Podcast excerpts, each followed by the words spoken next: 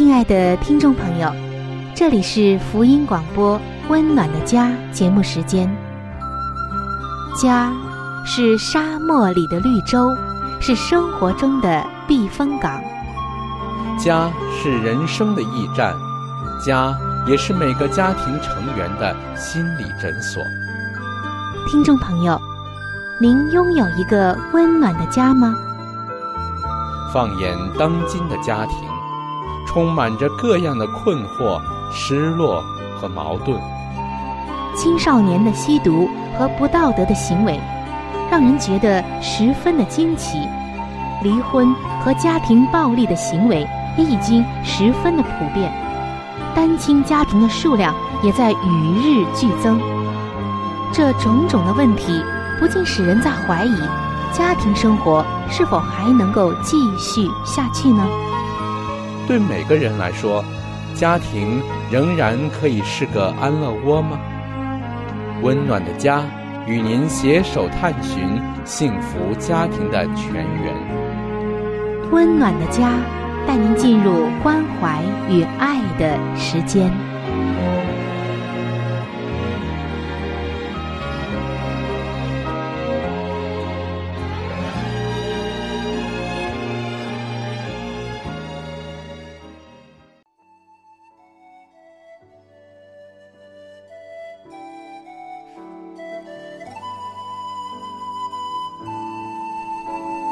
上帝眼中全然美丽的女人，是蒙福的女人，是幸福深处的女人。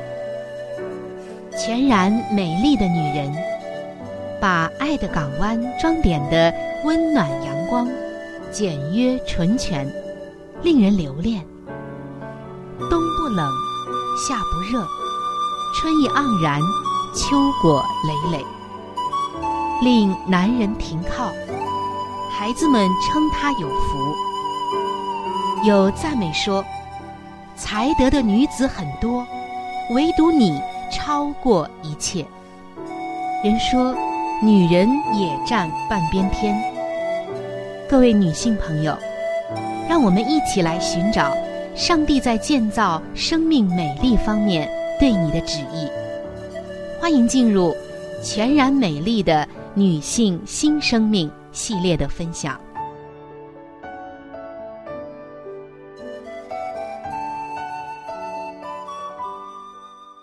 听众朋友，在上帝眼中看为美丽的女子，和我们人眼中看为美丽的女子不太一样。内在长久的美德，在上帝眼中是远远的胜过于转瞬即逝的外貌的。圣经的箴言书是所罗门王体验人生的智慧语录，而在最后一章，就是三十一章，向我们具体的展现了一个又有智慧又有才德的妇人，为天下的女性描绘出了一个追求的楷模。如何做丈夫的贤内助，爱家庭，爱邻舍，勤劳，有计划，会经营。照顾全家的饮食起居，善于教导子女，使丈夫得造就，儿女都爱她。可以说这一章把她那美丽而又贤惠的形象生动的描绘出来了。今天，我们一起来学习一些切实可行的指引，变成一个美丽的家人。在上期节目中，我们分享到。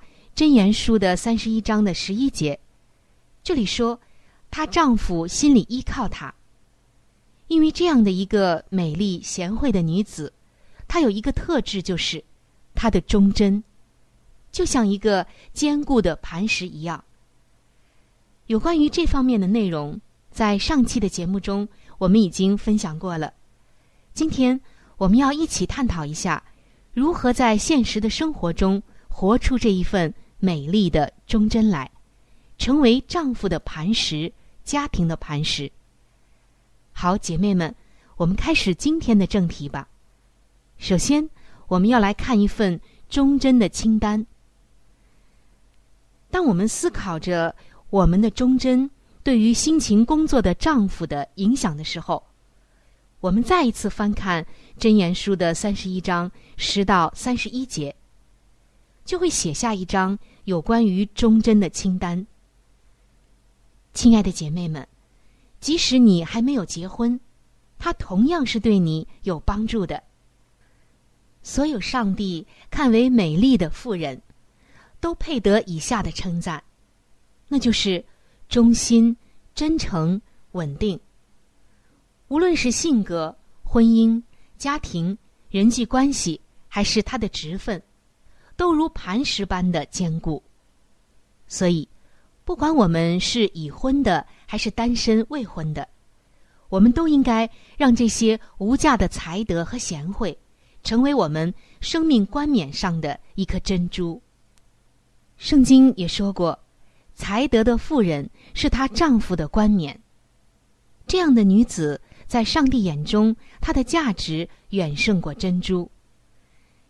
下面有一个清单，很好的清单，也是我们在日常生活中就十个不同的层面开列的一张个人的忠贞的清单。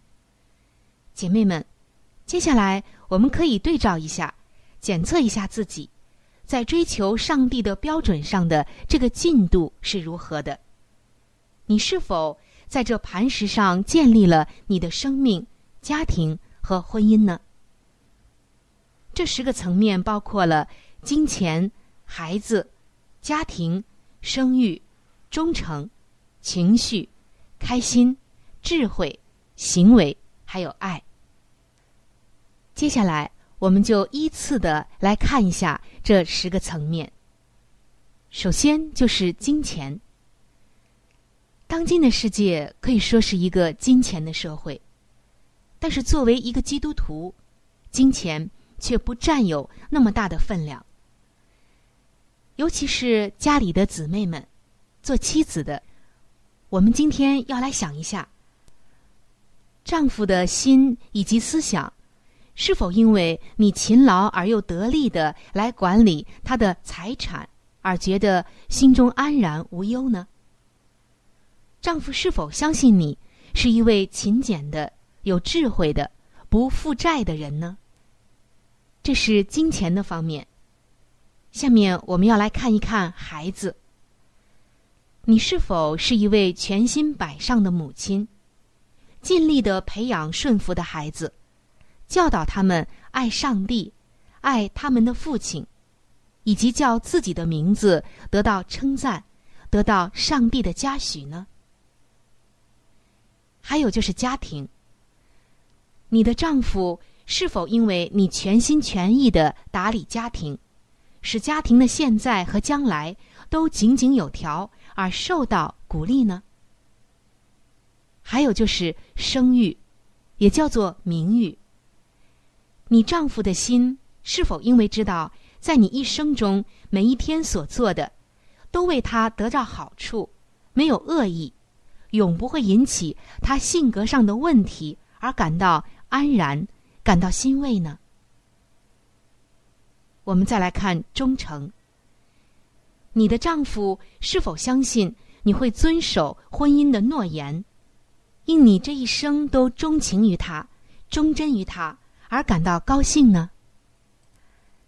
再有就是你的情绪，你的丈夫是否因为知道你的情绪平稳，不会随便的使性子，或者不会突然爆发而觉得安心呢？还有就是开心，你是否是一个快乐的全员？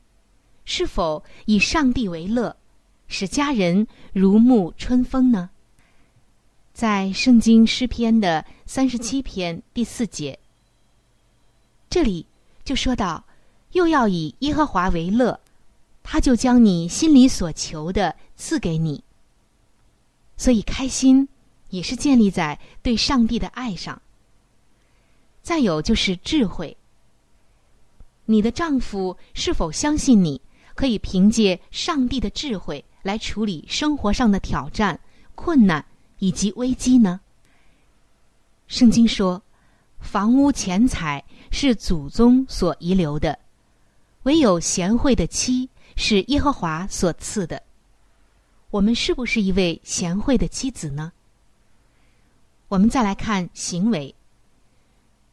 你的丈夫是否信赖你？因为你有恩慈、有见识、有才德和高贵的品格，而这样信赖你呢？圣经说：“恩德的女子得尊荣。”正是如此。但我们究竟是不是一个满有恩惠和才德的女子呢？好，最后我们看一下“爱”，简简单单的一个字“爱”。却是特别重要的一环。在我们刚才分享的九个方面，有积极的进步，就是在爱里有长进了。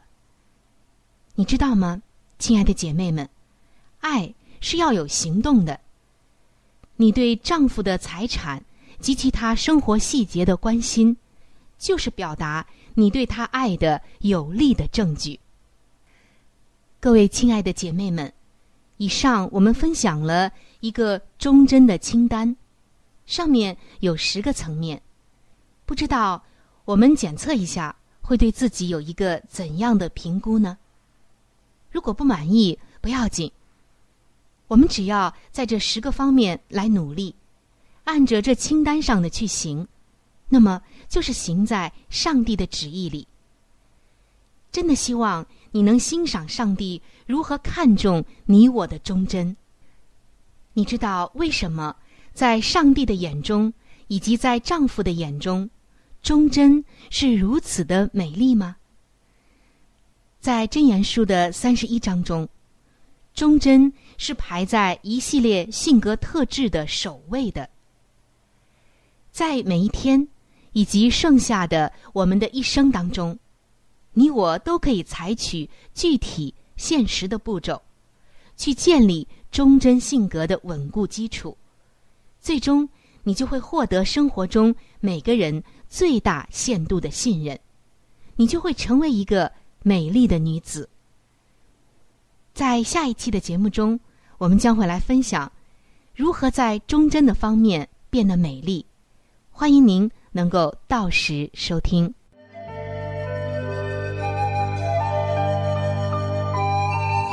好书分享时间。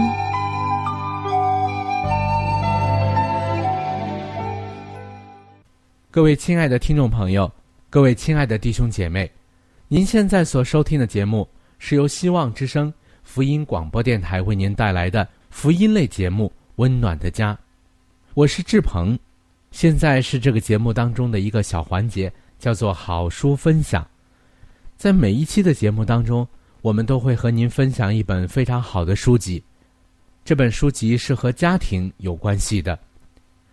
最近以来呢，我们和您分享的是宗教女作家华艾伦女士的一本著作，叫做《富林信徒的家庭》。这本书则告诉我们如何去建立一个家庭。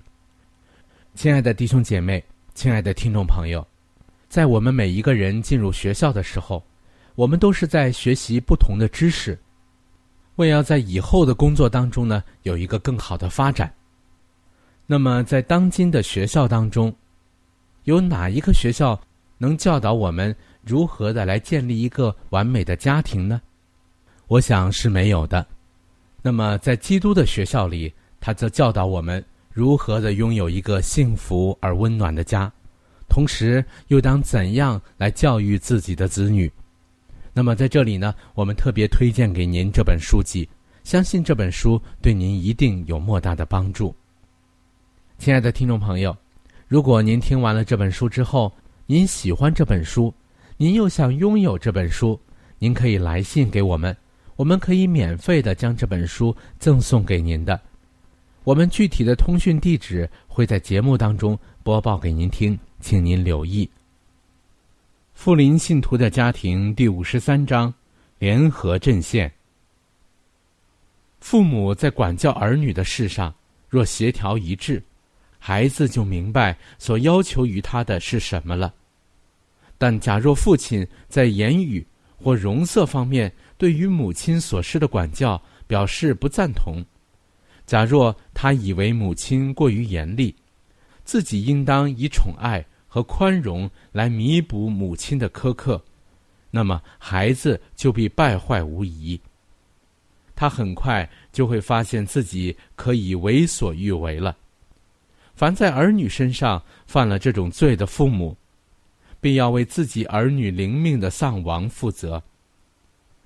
天使以最深的关切观察着每一家人，要看看父母、监护人或朋友怎样对待孩子。在父母意见不一致的家庭里，天使所见到的是何等奇异的错误的处置啊！做父母的。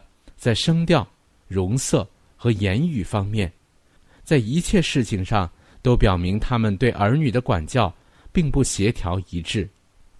父亲非难母亲，甚至叫儿女们轻视母亲对孩子们所有的温慈与亲情。母亲却认为他不得不给予儿女极大的爱，并博取他们的欢心而纵容他们。因为他认为父亲过于严厉而急躁，他必须设法清除其科研所生的影响，必须多方祷告，诚心思考。除非意志和气质都符合上帝的旨意，即使在家庭范围之内，爱情也未必能长存。一切的才能和感情。都需与耶稣基督的属性相融合。做父母的，若存着敬爱上帝的心，同心合力的在家中维持自己的威权，就必看出有多方祷告和诚心思考的必要了。而当他们寻求上帝的时候，他们的眼目闭蒙启明，得见奉差遣自天而来的使者保护着他们。以应允出于信心的祈求，他们必克服自己品格上的弱点，逐渐达到完全的地步。以慈绳爱索，细节重心。身为父亲和母亲的人呐，要将你们的心紧密的、快乐的细结在一起，不要日渐疏远，却要更亲密的互相联合一致，这样。你们就是准备妥当，以慈绳爱所将儿女的心与你们细结在一起了。要不断的为今世和永生而撒播善种。整个天庭都在注视着基督化父母所做的努力。富林信徒的家庭第五十四章：家庭的宗教。家庭宗教的定义。家庭的宗教。乃在于遵循主的训诲与警戒而教养子女。家庭中的每一个人都当受基督的教训所熏陶，而每一个人的福利都应受到缜密的维护，以免被撒旦迷惑而离开了基督。这是每一个家庭都当致力达到的标准，并且要立志绝不令其失败，也绝不灰心。当父母们殷勤而谨慎地教导子女，专心为上帝的荣耀而训练他们时，便是在与上帝合作，而上帝也必与他们合作，以拯救基督曾为之舍身的儿女们的灵命。宗教的教训比一般教训的意义更为重大，它的意义乃是，要和儿女们一同祈祷。要教导他们明白怎样与耶稣亲近，将他们所有的需要都向他陈述。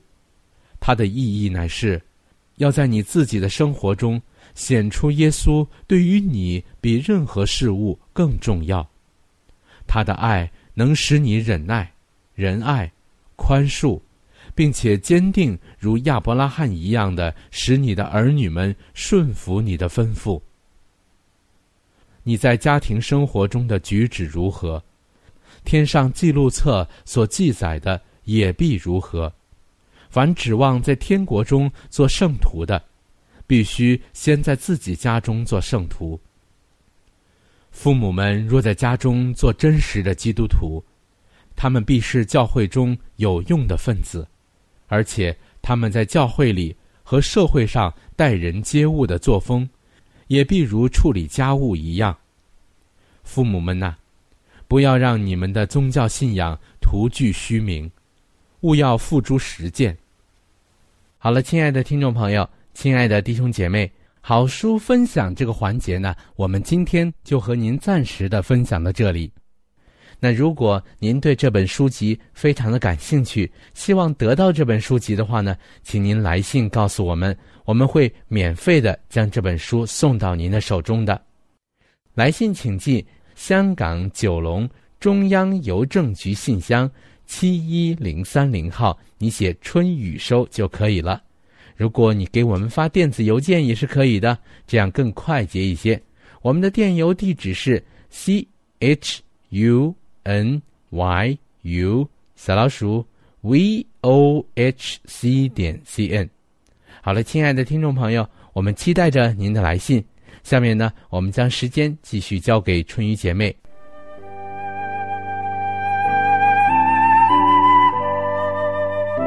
贴心小管家，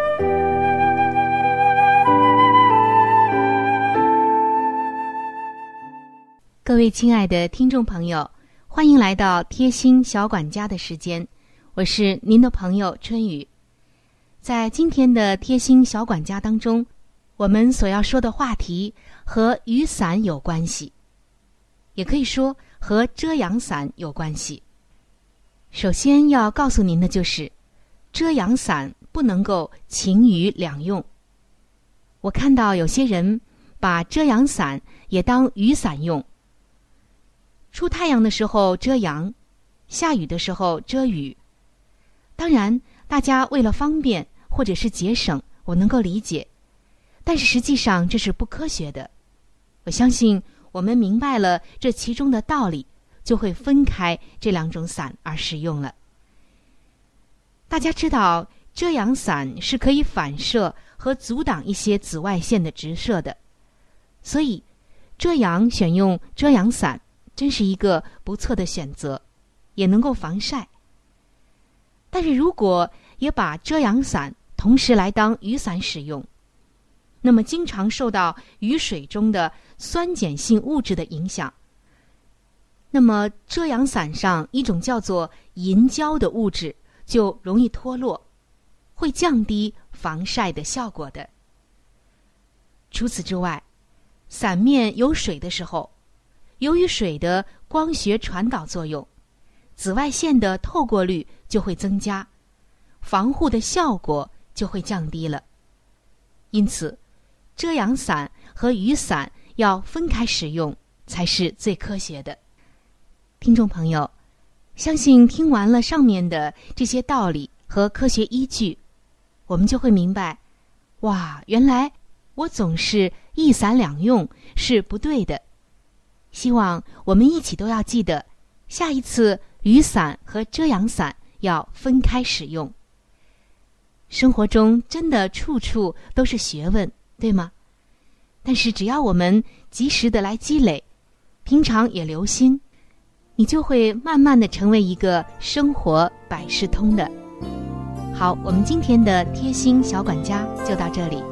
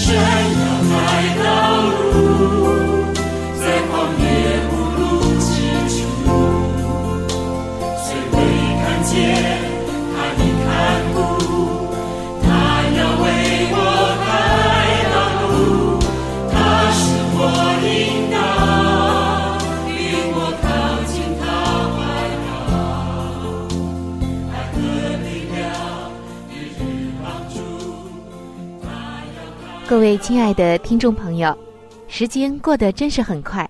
今天的话题呢，就和您先分享到这里了。如果您对于家庭，或者是有关于家庭的话题，有着什么样的问题、想法与建议，或者是一些美好的经验与见证，春雨在这里是非常的欢迎你能够写信或者是发电邮给我。那如果你在家庭方面遇到一些问题，或者遇到一些难处，我们也是非常的希望能够成为你最知心的朋友。你可以来信告诉我们你心中的问题、困惑与烦恼，我们会尽我们的所能帮助到你。另外，在我们这里也为您准备了一些与家庭有关的资料，是可以免费的赠送给您的。如果您有需要，那么，拿起你的笔，或者是发电邮，赶快和我联系吧。